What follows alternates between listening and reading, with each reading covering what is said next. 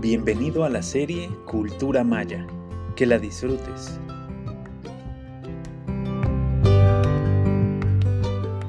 Bienvenidos a Pai Tan, una cita con la cultura maya. Hoy presentamos los libros sagrados y esenciales. Maalop Kin, Día Luminoso para Todos.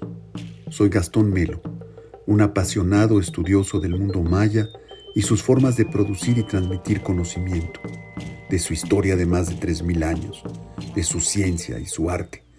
Gracias por acompañarnos a través de algunas páginas del extraordinario universo de la cultura maya. En nuestro podcast anterior, navegamos a través de ese libro mayor de la cultura maya que es el Popol Vuh, y que, redactado en maya quiché, constituye una de las cumbres de la literatura creacional en el mundo. Así lo asegura Jacques Sustel.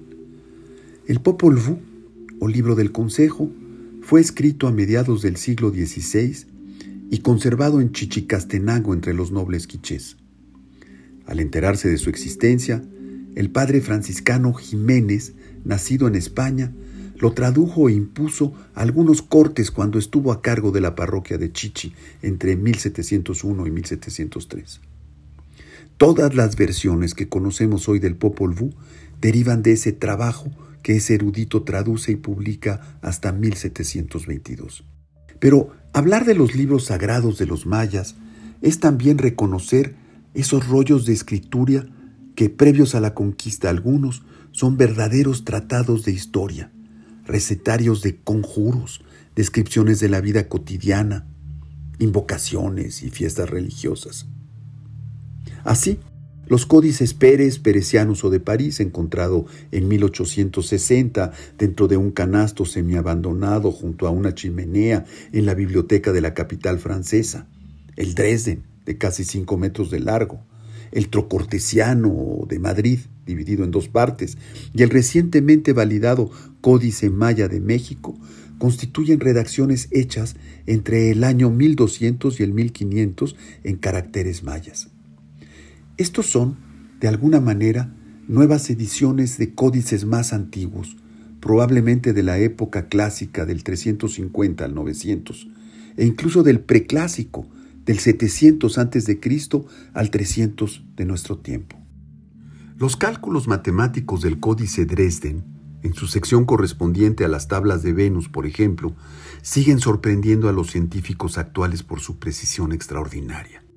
Este códice está dividido en 39 secciones pintadas en ambas caras, pero es además de una belleza y colorido que, sin rodeos, estremece.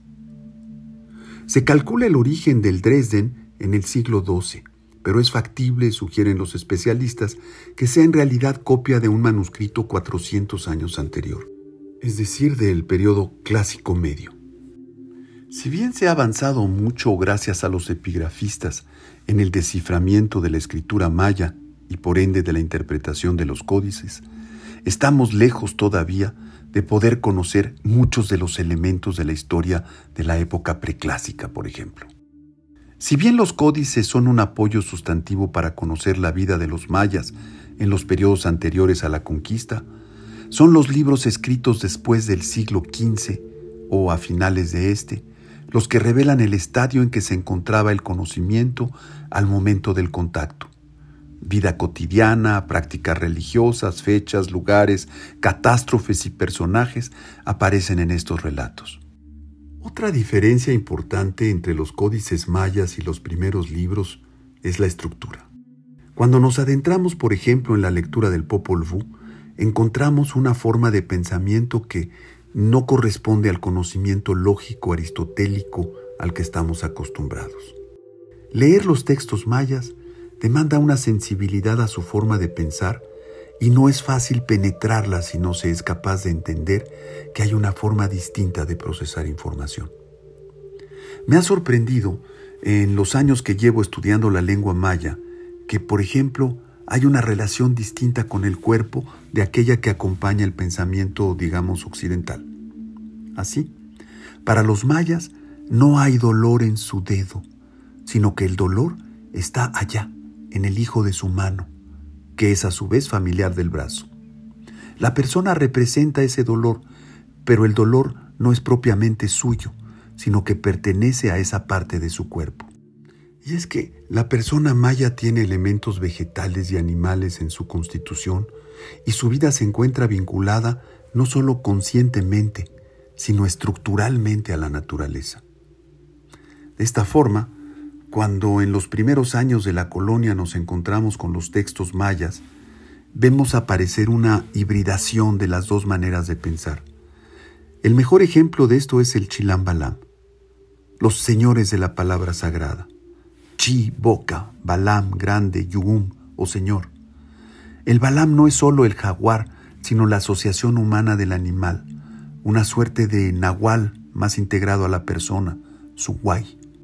En muchas estelas del clásico encontramos representaciones de los grandes ajaos con cabezas de caimanes, venados, tortugas, jaguares o serpientes.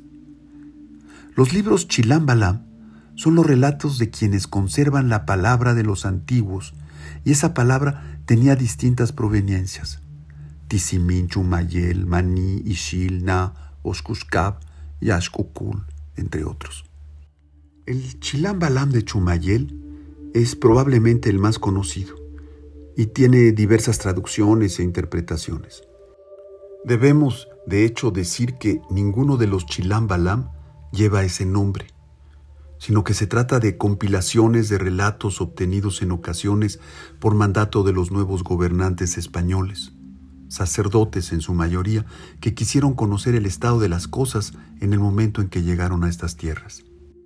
Para algunos investigadores, los Chilam Balam alcanzan su fama por el hecho de que sus textos relatan predicciones del advenimiento de una nueva religión, a la que por cierto conectan de diversas formas y figuras del lenguaje con las antiguas creencias. Los Aquines, sacerdotes del culto solar, señalaron al octavo año del 13 Ajao como el tiempo en que llegarían los españoles para rendirles culto y pagar tributo. Otros señalaban que vendría un tiempo de guerra y que habría que combatir. Desde nuestra modesta perspectiva, nos parece que estos libros tienen también un carácter político que implica una forma de poder, entre otros el poder de la información, que permitía imponer la cruz, tomando el contexto de las narraciones. Durante los dos primeros siglos de la conquista, estos textos fueron creciendo en número y agregando una forma mestizada de pensamiento conforme se iban recopilando los textos. Cada nueva generación agrega su dosis de interpretación, de allí lo importante de los trabajos exegéticos que permiten conocer algunos detalles de fuentes originales. Aún se encuentran en los pueblos de Yucatán y de Quintana Roo, poblaciones que dicen conservar antiguos manuscritos que permanecen, gracias al sigilo de los señores de los pueblos, aún bajo resguardo. Esto sucede en el pueblo de Choquén, donde se encuentra uno de los santuarios cruzados, la Cruz Tún de piedra, la compañía de teatro campesino maya también, el famoso Jmén Don Alfonso, y se dice fratrías que conservan un texto muy viejo que todavía no es tiempo de revelar. El obispo isamaleño Crescencio Carrillo Ancona fue sin duda uno de los mayores coleccionistas de los Chilambalam. A él se allegaron copistas amanuenses y algunos de los documentos en su poder fueron fotografiados por Teoberto Mahler, un apasionado de la investigación maya y a quien hemos dedicado ya algunos comentarios en estos podcasts. La extensión de los Chilambalamoob es variable, entre 36 páginas como el de Tecas o 290 hojas como el de Kawa. Otro valor de los textos del Chilambalam reside en la colección de crónicas que se extiende desde la llegada de las poblaciones mayas a la zona de Champotón, por un lado, y de Bacalar por el otro, en algún momento entre mediados y finales de los siglos V al VII. Es interesante reconocer en esta Volkerwanderung, es decir, en esta migración, la fertilización con otros contactos y otras culturas. Cocones, shues, itzaes, desde luego, pero también con culturas del sur y de la meseta central de México inclusive. Teotihuacán, recordemos, en alianza con Tikal, dio la estocada final a los últimos reductos de la cultura del preclásico allá por los años 350. Esto produjo migraciones y mestizajes. En algunos edificios de la gran acrópolis del Mirador se pueden ver aún las puntas de obsidiana de flechas en que se conserva el ADN de los vencidos.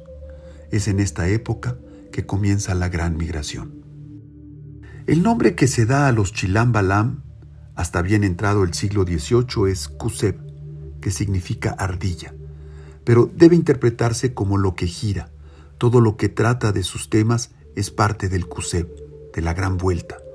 Probablemente esta misma nota, que es sin duda un giro o vuelta sobre los temas del tiempo.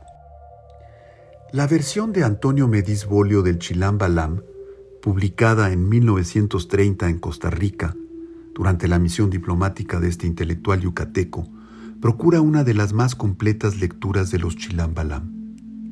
En esa versión se sintetizan y organizan párrafos de las diversas proveniencias del Chilam.